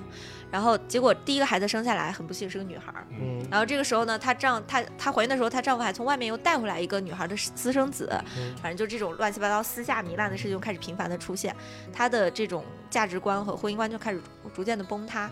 那么在这之前，其实她有一个比较相好的，也是属于一个贵族的男人男人吧。嗯、后来因为她的婚姻，他们俩就没有再呃继续这段情缘。嗯，然后在她一地鸡毛的婚姻开始的时候，在一场偶然的社交里面，她就遇到了她之前呃心动过的那个男人，然后那个嗯男人依旧对她也很有感情，呃，然后她生了第一个孩子也是女儿，第二个孩子也是女儿，但是她很爱她的女儿们，然后那个公爵就完全不感兴趣，他一心只想要一个继承人，只想要一个儿子。后来在一场舞会上的时候呢，呃，就这个公爵他就眼看着自己的丈夫去跟一个女人搭讪，嗯然后他他邀请这个女人跳一支舞，然后这个女人直接拒绝了她的丈夫，然后她丈夫就很尴尬走开了。然后呃，公爵夫人就盯上了这个女人，她就上去直接就问她说：“你怎么有勇气？”嗯，拒绝公爵的，哦我还以嗯因为因为为我丈夫是国王，哦没有没有没有，我还以为他说你缺个工作嘛，嗯，但是这个后来呢，他跟这个女人就是通过交谈，就两个人就成为了很好的闺蜜。啊、这个女人叫贝斯 Beth，叫贝斯哈，啊然后就两个人就成了很好的闺蜜， Elizabeth 的缩写吗？她就叫不是 Beth，伊丽莎白吗？不就是 Beth，就叫就叫贝斯斯，哦叫贝贝斯就是贝斯哎，是厕所是吗？卫 卫浴嘛，对，卫浴那个琴啊，啊，啊啊，对哦，当时他们之间 有一段有一段台词，然后就是呃，他们两个当时是在巴斯，就英国的巴斯，哦在疗养，真的是在在巴巴斯遇到了贝贝斯哦我操在巴贝斯斯遇到贝了斯贝在斯，巴斯啊 啊，对，他们两个是在巴斯在疗养，然后嗯，就问这个贝斯说你为什么会来到巴斯？然后呃，贝斯说这个说因为我的丈夫在跟他的。情人在一个什么什么地方偷情，我需要来这里，就是缓解一下我的情绪。嗯然后就问到这个公爵夫人说：“那你呢？”她说：“嗯，没什么，我只是来跟我的丈夫度个假什么的。”然后这个贝斯就说：“我为什么是听说你因为生不出儿子来，所以来这个地方 疗我养？”啊啊对，就直接就两个人，两个人性格其实很像。嗯后来他们俩就成为了非常非常好的朋友。嗯但是直到有一天，然后呃，她在那个房门外面听到了贝斯跟她丈夫偷情的声音。哦，嗯、嗯就相当于她最好的闺蜜跟她的丈夫，就是、这是她唯一不能接受她嗯这是丈夫在之前还是之后？之后，哦在他们两个认识之后，哦，就已经成为了很好闺蜜之后，嗯嗯然后然后那一次她是真正的对她丈夫就是怒火冲天，就发了火，嗯然后就我不知道大家有没有看过那个《如懿传》，就有点像那个。就是周迅演那个如懿，最后跟她的老公就对峙的那一段儿、嗯啊，就然后确实那一段儿那个女主演的非常好，她就说我我我忽略了所有一切你的这些风流的往事，然后嗯我尽尽了我自己作为妻子所有应该尽的责任，然嗯后然后我给了给予你足够的尊重，但是我只有这么一样属于我自己的东西，嗯就是我的唯一的一个朋友，你为什么要把他从我身边拿走？然后你你为什么不能把他留给我？嗯嗯，他就说他这个，然后后来他就去跟贝斯就是对峙，说你为什么要这样做？贝斯说我没有办法，因为我想见到我的三个孩子，因嗯为她的丈夫她有三个儿子，然后她的丈夫控制着三个儿子不让她见他。她说、嗯你的丈夫位高权重，我是唯一能够利用你丈夫见到我儿子儿子的。嗯所以哦在说这个话的时候，她的儿子都已经被那个公嗯爵就接过来了。那最开始他为什么不跟公爵跳舞呢？他如果最开始就想接近公爵的话，嗯，可不熟吧？哦，那他接近这个女的也是为了接近公爵吗？或者是说，对他如果拒绝了如果他没有在这个剧剧情的这个发展里，如果他当时没有拒绝公爵的话，他就不会引起公爵夫人的注啊意。嗯对啊，那所以他们这就两是个他的一环套一环的。有可能吧，我操但是这个王剧允情，霸斯不简 单啊！这个然后， 连环计啊，是啊那么从历史上来说，他们三个后来就一直生活在一起，哇哦，对，就一直挺好他们三个就一直生活在一起，然后就因为和谐了吗？他们嗯也和就从那没有办法，从那以后就是所以就是她默认，她一直在跟她丈夫说，我要这个女人现在立刻马上就从我的房子里面出去，我要她从此消失。然后她丈夫就很无奈说，哦，对不起，我做不到。啊，嗯说她必她她她就要留在这里，也就就是这样。那没有办法，她那个时候没有地位，她也说不了什么。所以他们在那个长长的，嗯 因为我要上厕所是吧？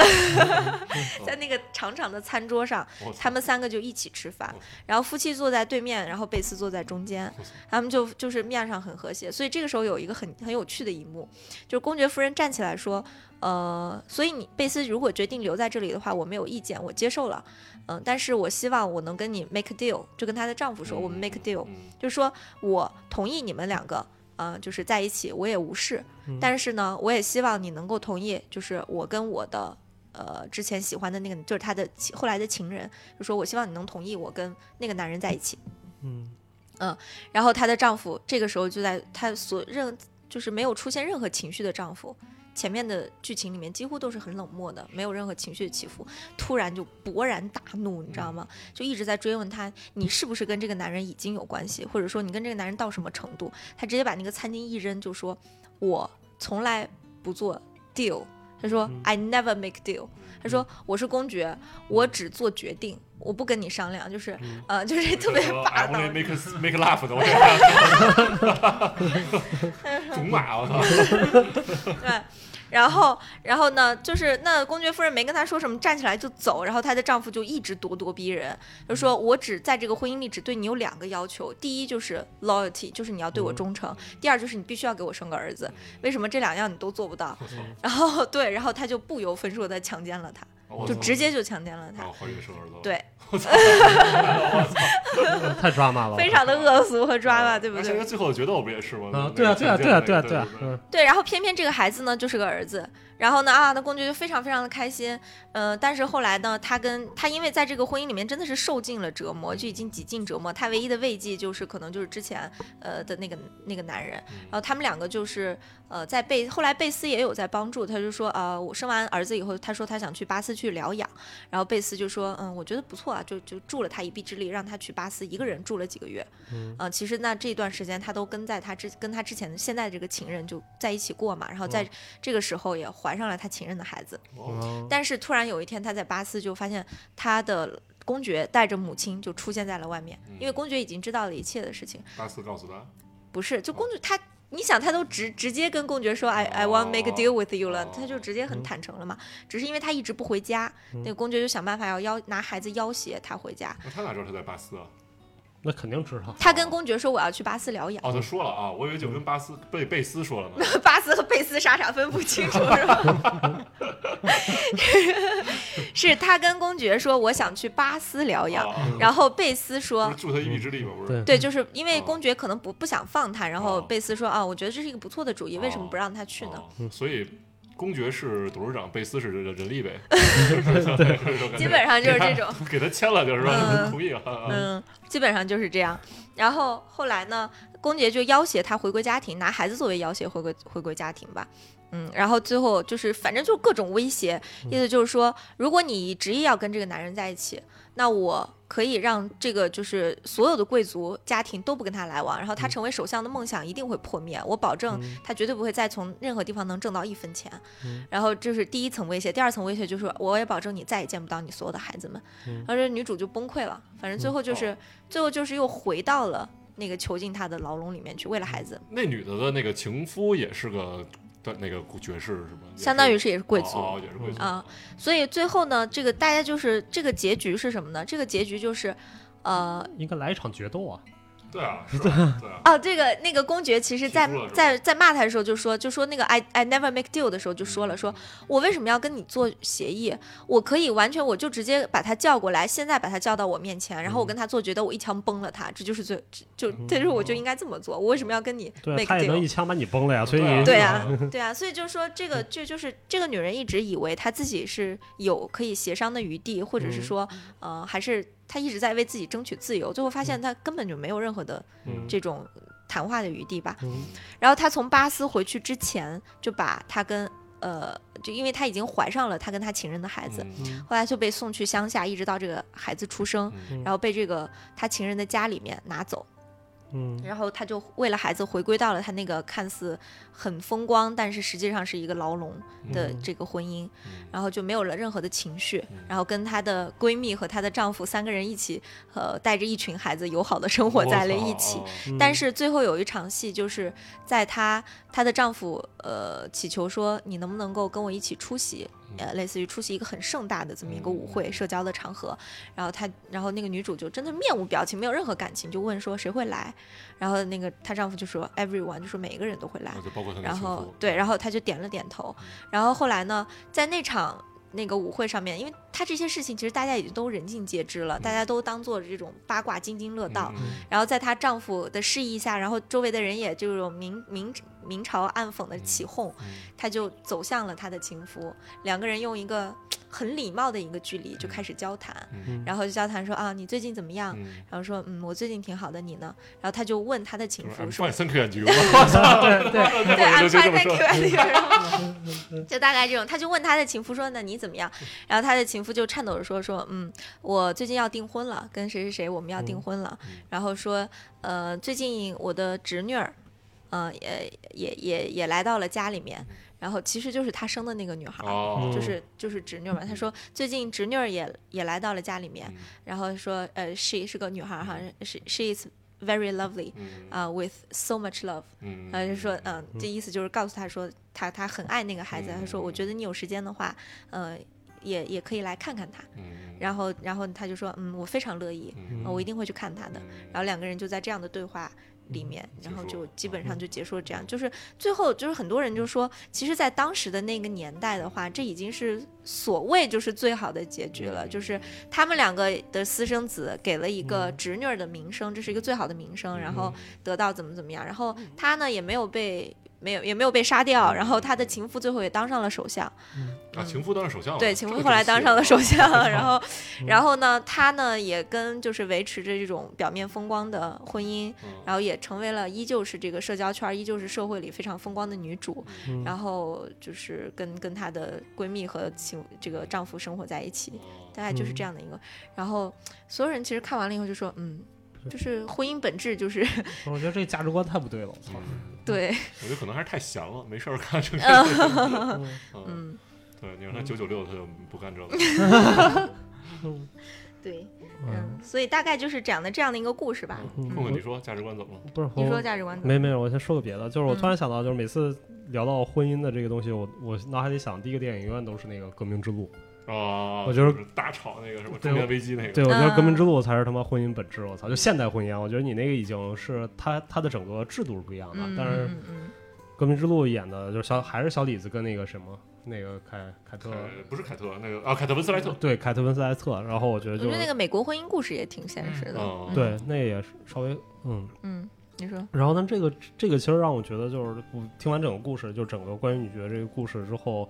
我感觉的点就是，他第一个他是拿一个现在价值观去去审判当时的事情，嗯就是因为当时整个的制度和大家的 value 是完全不一样的。对对可能对从那个角度来说的话，公爵是没有任何问题的。而且那层个嗯级也不一样，就是你毕竟你你属于皇室的这个这个对东西，，所以嗯就是说，它本身就是你拿一个我们现在的这种现代婚姻、现代生活的一个价值观去重新审判了一个过去的一个制度。嗯，就不管怎么样，就不管它的制度好与不好，但是当时的人是生活在当时，哦对，所以拿现在价值观去审判，我觉得没有意义。就所以就是它研究是有意义的，我可以研究当时为什么会这样，以及它正常生活是什么样的。但是你这样的一个电影，我觉得第一个这个是，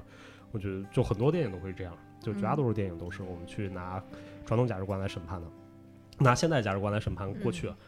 然后第二个点，我觉得它不太好的点在于，其实你你你在这里面听啊，就比如说把它，因为我听完整个故事，我觉得特别像九十年代的南方地区 的婚姻，对吧？就是那个我一定要生个儿子，对吧？企业家，然后，嗯，然后对吧？嫁入贵族，香港不也是吗哦？都是这样哈、嗯然后在这种这个里面，他整个故事在讲的是什么？就是说，OK，有一个就是有一个人不喜欢这个制度，我要反抗。然后，但最后反反抗没有失败，所以我妥协了。然后在妥协中，我找到了一个比较好的处理方法，然后嗯还被大家津津乐道。嗯我觉得这是一个特别傻逼的一个事情，就是他其实，在教育我们，就是说，如果就是我也不相信我们任何人能改变一个制度或者改变一个社会环境是不可能的，对吧？然后，但是他只有一个选择，就是说你要不然反抗，要不然妥协，只有这两种可能性。但是艾老师，我原来特别喜欢艾老师说的一句话，就是当几艘船都要沉的时候，我们的选择不是说在哪艘船上怎么去救这个船，而是挑一艘最慢的船沉，好像说沉得慢的耳船，对对，嗯站在一艘沉得慢的船上。所以就嗯很多时候就是你不要去妄图改变，当你在试图改变这个这个制度的时候，这个制度一定会以某种形式影响到你，然后你会变成这个制度里面的一部分。就你的能力越强，然后你越越改变这个事情，你会越被这个制度裹挟，到最后就它跟你的出发的目标是不一样的。所以最好的选择是去，就是你不要去理它，你去换一个地方吧，换一个制度。可能大家制度都不好，但是我去找一个制度相较来说就沉得更慢的一个地方。对个人来说啊，不是说对别人，就对个人来说，它沦陷更慢的一个地方，可能会是一个比较好的选择。嗯就是我们总是就是往往往往往往会忘记这个点。嗯，我觉得这，嗯，嗯其实所以就是呃，像棍棍所说的，我介绍这个倒不是说因为那个时代它有那个时代的特对殊对对性，对对对，嗯包括它的层级有它层级的特殊性。那就像坤坤说的，其实作为公爵来说，他嗯那么位高权重的人，他他能够容忍很多事情，已经是非常的这个对包容了嗯。嗯，但是其实由此这个电影大家引发的，包括现在都已经二三年了，还还有人在翻出这个电影来说，其实是大家对于婚姻制度本身的这个东西的一个思考，嗯和大家越对它越来越持有一个迷茫或者是一个一嗯个模棱两可的一个态度。嗯但问题是他妈的，十八世纪的婚姻制度跟现代婚姻制度完全不是一一东西啊，嗯它是两个东西啊。但是我我十怎八么世说纪呢的？英国是可以有嗯情妇的，情妇是正儿八经的一个职业，一个职位，是对吧？就是你嗯现在你还 敢情妇？当然是，当然是不可以啊。但是就是人性，我觉得就是从原来或者到现在都是不变的，对吧？人性都是一样的嘛。或者说你过日子的，从异性来说，一起过日子的这些矛盾来说，性别的本质矛盾还是还是一样的。那么我们在场，我不知道凯子老师这个已婚未婚还是不婚。主主义，啊，我反正我知道你看我干嘛？怎么着他他怎么着影响你是吧？ 我感觉跟那个那个文涛现在状态差不多啊啊。差不多，哦对啊因所以为我不知道他怎么回答的，我等他呢。 对因为我们三个，我对我跟文涛和困困，我们三个是非常典型的。困困就是已婚有娃，嗯呃，就是这个这个嗯已已婚已育状态。嗯然后我呢，可能就属于一个典型的这种未婚未育状态，嗯但是呃，没有彻底没有不婚主义。嗯那文涛可能相对来说不是特别的想要进入这个婚姻状态。嗯我们是三个典型的嗯，不同的 那状我可能态就。随缘吧。也是个典型， 我操，躺平了，我操哦对，他们现在 嗯，对对对，嗯所以就是由此呃，也也想问问大家对于这个事，对于婚姻本身的这个看法吧。比如说文涛，你为什么会选择说不是很想进入到婚姻里面去？就是你最开始说的，因为我可能就是没有特别想要下一代，那我干嘛要急于干这件事儿呢？如果这件事儿对于我来说没有特别、嗯特别就是本质的需要的核心需求的话，对对嗯对。是嗯，那你可以选择丁克呀，就是你可以选择一个稳定的伴侣一直过，或者是说选择嗯 I'm looking for it, OK? 呃 I'm working on it. OK fine， Yeah, yeah, yeah. 嗯就 OK 就不是不是 marriage 的问题，是是孩子的问题。嗯呃 Yeah, just happen to being single. Yeah. OK 嗯好，嗯，那凯呢？啊，我觉得对于我来说，就是其实我觉得他还，我一直觉得就是现在生生育率下降，结婚率下降，我觉得它还是本质上是。呃，现代性问题或者文化的嗯问题，对我不觉得它是说通过什么政策或者什么东西嗯能解能决够改的。变对对你对是你你欧洲北欧福利那么好，它不是还是低吗？嗯甚至就是说，我看就有数据说，即使是印度，随着它经济发展，它它的出生率都开始低了。嗯所以我觉得它一个共同体，它在现代化过程中，它在文化转型中，它一定会降的。我觉得这是肯定的，嗯因为它过去婚姻那种功能变了嘛。所以我觉得，如果要结婚，那肯定对于我来说，我可能还是有点浪漫主义的，就是嗯我可能会所谓像呃，就是社会学上就是说那个 romantic love 这种感觉吧。嗯就我可能不是偏向于太。呃功，能功功能主义性的的，对 对对对对因为你嗯过去的那种生产方式嘛，其实在日本还能看到，就是嗯我楼上是工厂，我下边儿住家儿，嗯它非常作坊式的，所以它必须依赖这种婚姻关系，上才能形成这种家庭生产方式。那现在大家都是嗯当社畜九九六去了，那嗯必然就不需要了，就哪怕不是孩子，它也不是很必要了。所以我觉得，如果说要走入婚姻，那肯定还是说。这说这种什么 romantic love 这种文化意义上 的，可能我觉得还有点价值吧。嗯嗯，me too, me too. 嗯，我没啥看法了。他不敢发说表 话，他不能说话， 啊有人听，嗯，他不能 说话。真的没没什么行了，看法那你就接着分享吧。哎，对，那你说嗯啊啊，对，没有，我就我就是抛开这婚姻这事儿，你你想接着说婚姻这事儿吗？ 我们不上，不是哦哦哦，对对对，不敢对说话对对对，就让我想到，其实你刚才讲这故事，让我想到我前一阵儿其实也推荐过《龙之家族》，嗯就里面好多那个跟这个巨像，我就感觉是不是那个是根据这个改编的？那个对，那个也是那个当时那个国王老老国王就是想那个生个儿子，但是他一直就生不了儿子，然后后来他那个那个老婆终于怀孕，然后那个就是但是难产，然后就他们把他老婆杀了，就是把他剖腹那会儿，那会儿还没有什么手术嘛，就是那个剖了他肯定死了嘛，活生生的那也没有麻药就给他剖了，然后把那孩子说终于有儿子了，结果那儿子活了不到一天就死了，就是对对对，然后。后来他就想给他再找个新的那个那个伴侣嘛，然后就是为了生儿子，然后后来。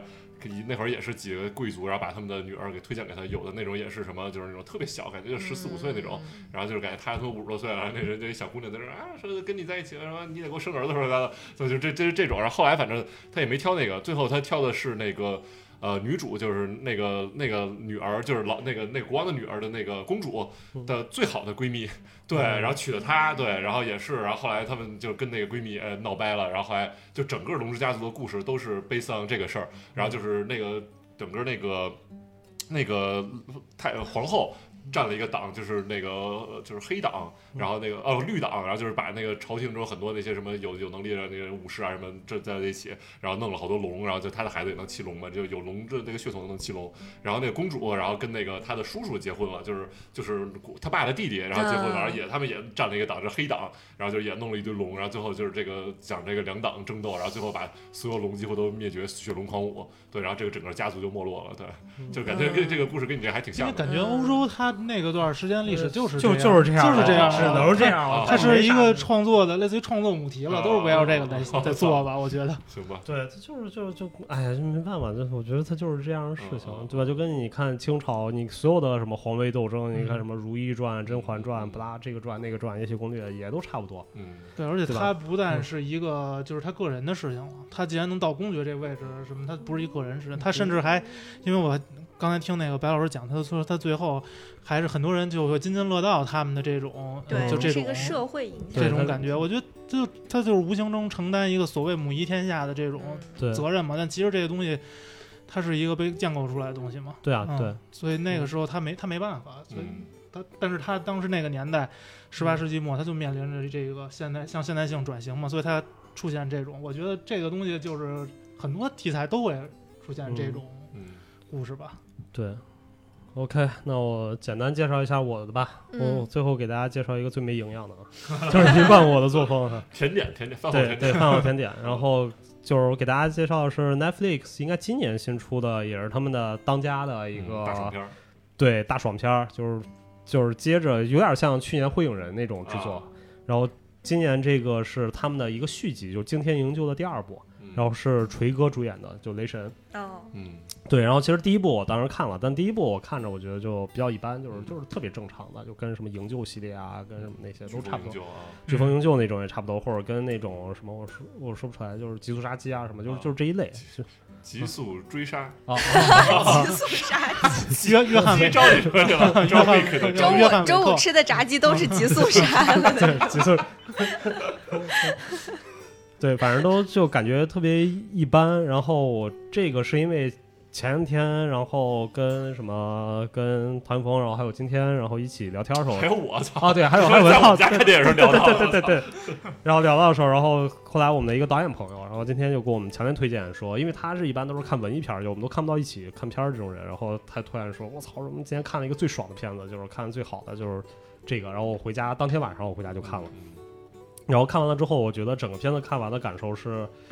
是这些年，反正我真觉得是武打片里面，我觉得这个我上一期有这种感受的时候是看那个卧虎藏龙，不是那《卧虎藏龙》这不是武打片儿吗？什么列车？比《子弹列车》也不不一个性质，是那个呃《敢死队》第一部，哦，就你有那种感这觉，叫武打片儿。 有有李连有我以李为是连什杰，么李小龙那 有李种，连有李连杰，有李连杰就做武打片儿，结果困困把这种敢死队叫武打片 儿。你对妈猛男，啊我操！， 对对八卦当 八卦冲锋枪，我操，啊 咣咣打嘛，反正就是。对，然后哦挺就好，嗯我觉得上次因为敢死队那种敢死队，我觉得用用谭峰的那个理论来说，它就是它在电影里面是一个集结效应，嗯，对吧？就是在在此之前，在敢死队之前很少有一个器电官影。嘛，他们对，对，就是电影器官里面很少有集结这个概念，就像是现在复联也是集嗯结概念，然后这种都是就是敢死队也是个集结概念，就是啪一下来那么多人，然后所有的目的就是一个就是杀，嗯，然后大家就杀，然后各种各样的打都蛮好的，然后但是这个这个里面整个大概剧情我花三十秒给大家讲完啊，就是说。雷哥是个特种部队，然后他特种部队退役的人，然后他的职业就是专门救人。你看惊天营救嘛，就第一部也是救一个人，然后第第二部也是他退休了，他第一部就大家都以为他死了，被炸的乱七八糟的，然后第二部就一上来就是讲的讲他康复，哦，就康复完差了点把他 封建了，是吧？我操，科学怪人了不见啊，对，就复健，我操，哦就意思就是花了五分钟告诉你他又能干了，啊。然后啊就复健了，然后复健完了之后，然后他又是那种传统的美国好莱坞片儿，就是我找一个山林自己度，自己去他妈的练功疗养，对，哦然后我 也与世无功争夫，片再也不干嘛。武当派是武打武打吧？这是武打片儿，武打片儿。对见着那天书，啊然后对学学我操， 对，还真是就开始恢复打啊什么的，然后也是不出所料，就有一个男人有一天突然坐在他家门口说：“我是他妈美国情报情报部门，我他妈要给你一个任务。”然后就哦他就接了一个任务，然后是救一对母子，然后那母子跟他好像有关系，是他什么姐姐的，不是他老婆的姐姐嗯，他前妻的姐姐，类似这种，就是反正有个亲戚关系。然后，但是他他的他应该叫什么嫂子是吧？类似哎，不是他老婆的姐姐叫什么？ 也叫也叫姐吗，那不叫姐 吗？老婆的姐姐嫂子，我不知道，我不知道叫什么。不是他老婆的姐姐为什么会叫？姐呀，哦啊他哥的老婆才叫嫂子，好吗？ OK，就是他的表姐，对，这样理解吧，就是他的 没有，表姐是有血缘关系 的。啊，那那这个就是在英文里面叫 sister in law，嗯对吧？啊对吧啊？sister in law 就是他的这个，就是他的他的他的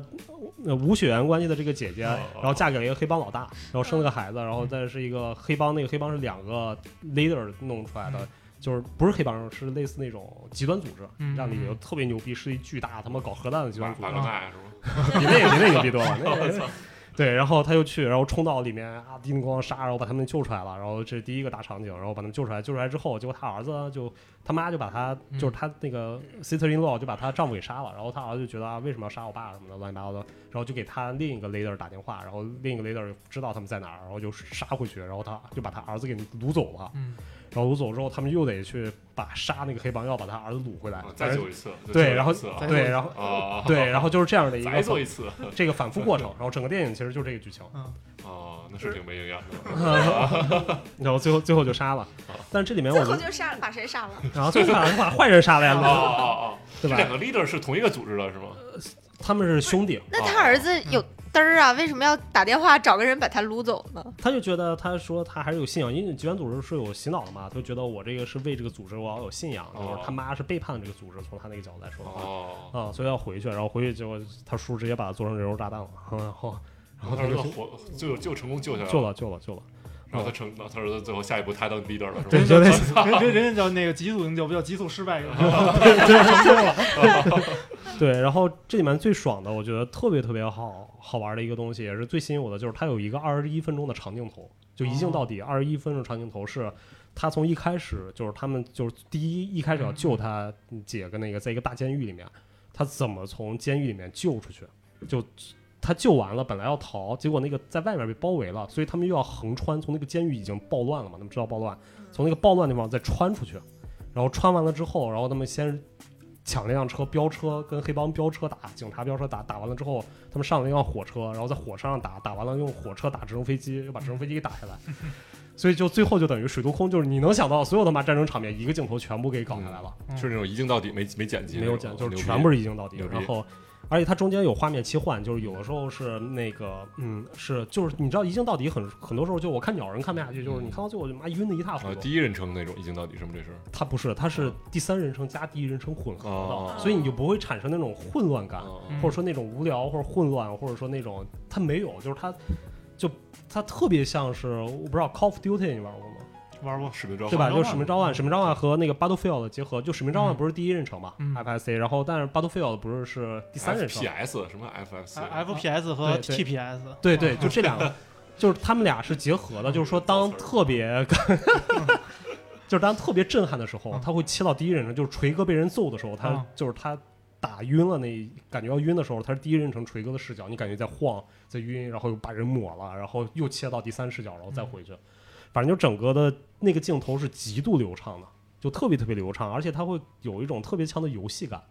嗯，就之前我在美国看了一个片子，叫做什么，呃，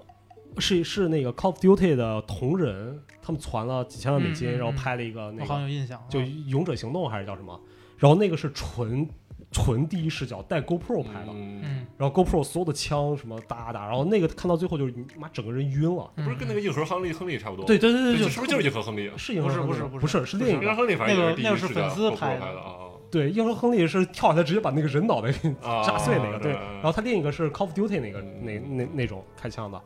然后反正那个也，但那个那种电影里面，就是他是在模拟一个游戏视角，嗯嗯，但是你会发现，当你在看电影的时候和你真正玩游戏的时候是不一样的。游戏你不会产生这种真正的这种眩晕感，但是你在大荧幕上看的时候，它真的是非常非常晕。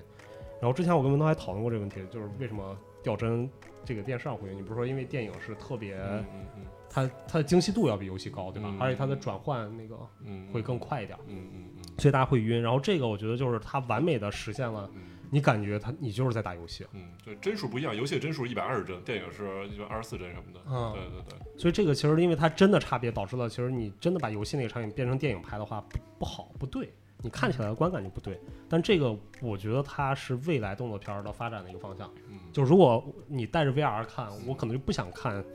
这种就是传统意义上就是像对金嗯二沙二金主。维那种平面叙事，对那种叙事，它已经变成了这种各种交错，嗯就是说从一视角、二视角，然后一个长镜头，因为长镜头才代表着它连续性嘛。嗯，然后这种感觉的拍摄，我觉得才是可能未来的一个方向吧。嗯，嗯我操，一个这么没营养的东西被你讲的这么高大上，我对操，讲未来，我操，太科技了，techy techy，他他其实嗯就等于当时其实那个 Call of Duty 它最开始牛逼，就因为它采用电影化叙事嗯嘛。对对对然后现在其实又反过来，它反嗯哺这个电影工业嘛。嗯，有道理，有道对，理，但 Call of Duty 我他妈一个制作成本比他妈拍个电影要贵，我操，嗯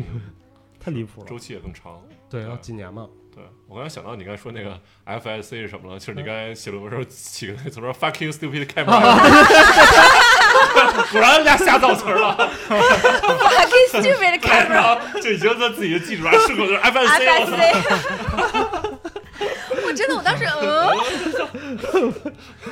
我好害怕你把它写到论文里了。对，这就是 我的概念嘛，对啊解释哎一个嘛。 ，FSC 里边 FSC Siri，嗯对，挺好脚注二零二三啊年文涛家望 京。嗯 OK，嗯，真的大烂片儿，我操，你们仨都没有反馈哦。 挺好的，挺好的。其实我是觉得，就是这种片儿，感觉最近最近这几年，我觉得随着那 John Wick 又开始多了，因为我感嗯觉其实好像原来动作片儿陷入了一个对瓶颈吧，对就对不知道对怎对么拍了。对反正我觉得我看过最牛逼的应该就是那突袭吧，就印尼的啊，不啊，行，对，我我们一起看我的，给他在看上次就是咱们那个印尼那个监狱里滚泥地里打一那个一和二的那对两部，我对靠，我觉得那个真的是太牛逼那了。个太硬了。啊，我是觉得那跟那个看完之后，看哪个都对，没有没有那种爽但是那感了。剧情太傻逼了，那个啊他都没有剧情傻逼对没有剧情傻逼啊！ 剧情不就是这样 吗？就我那个剧情不也是一分钟讲完了？我操！不要看剧情，这种东西不要有思 考，对就是它是个本能性的问题。啊，OK，嗯，对，还有就是跟突袭有点像，类似这种特特干嘛的高压电，你看过吗？我好像知道是那 个杰森斯坦森杰演的森吧，斯坦森演的那海报是拿一什么那个高压钳架 自己嘴， 他最牛逼，他是好像有一个人工心脏，对对对对然后啊给自己充能。哦，我对知道，然后就是老老得爽一下才行啊，就处于一个什么对不爽一下，然后他就会死什么的，是然后大就马场干 对的，对对对对对，登登街上跟他老婆那什么，对，然后还得什么，对对对，我想起来了，对，那也是，我觉得我操，就动作片，哎，这个特牛逼，他是咖 movie 嘛，就是 B 级片，嗯，对对是对门派，但是我觉得就特别牛逼，嗯嗯对，但是这东西就是拍的好是就特别容易爆，嗯但拍的哎烂就是。对，就没法看了。对，前两年日本有一个叫《狂武藏》，这片儿出的之前就是特别受关注，因为嗯它的那个 slogan 和它那卖点是一打四百，我操，而且游戏而而且无双好啊而且好像还是一镜到底，二一刀流打是一吧打四百，嗯，然后就但是就拍出来巨烂，就是可能豆瓣儿两两分儿吧，什么那种的。是拍那种宫本武藏吗？对对对，就是以它为那个原型拍的。对对，这东西就是概念可能挺好的，但其实操作起来难度并难度挺大的。像刚坤老师说这嗯个，其实二十一分钟长镜头真的嗯太太难了。对，而且从天上打到地上，我操，嗯，也算是工业奇观了，嗯嗯。好看，好看嗯。 OK，, OK 那我们今儿今儿时间也够长了，嗯，是，然后我们特别感谢凯子啊，嗯对哎对不行我也算是粉丝见面会，嗯嗯，不用担心，下一期凯子 还在， 我们约了凯子两期。嗯，嗯，好，那我们这期就先录到这儿，然后感谢白老师，感谢文涛，感谢凯子，嗯也感谢困困，更感谢大家的收听，我们下一期不见不散，拜拜拜。いるつもりだろうだんだん自分を憎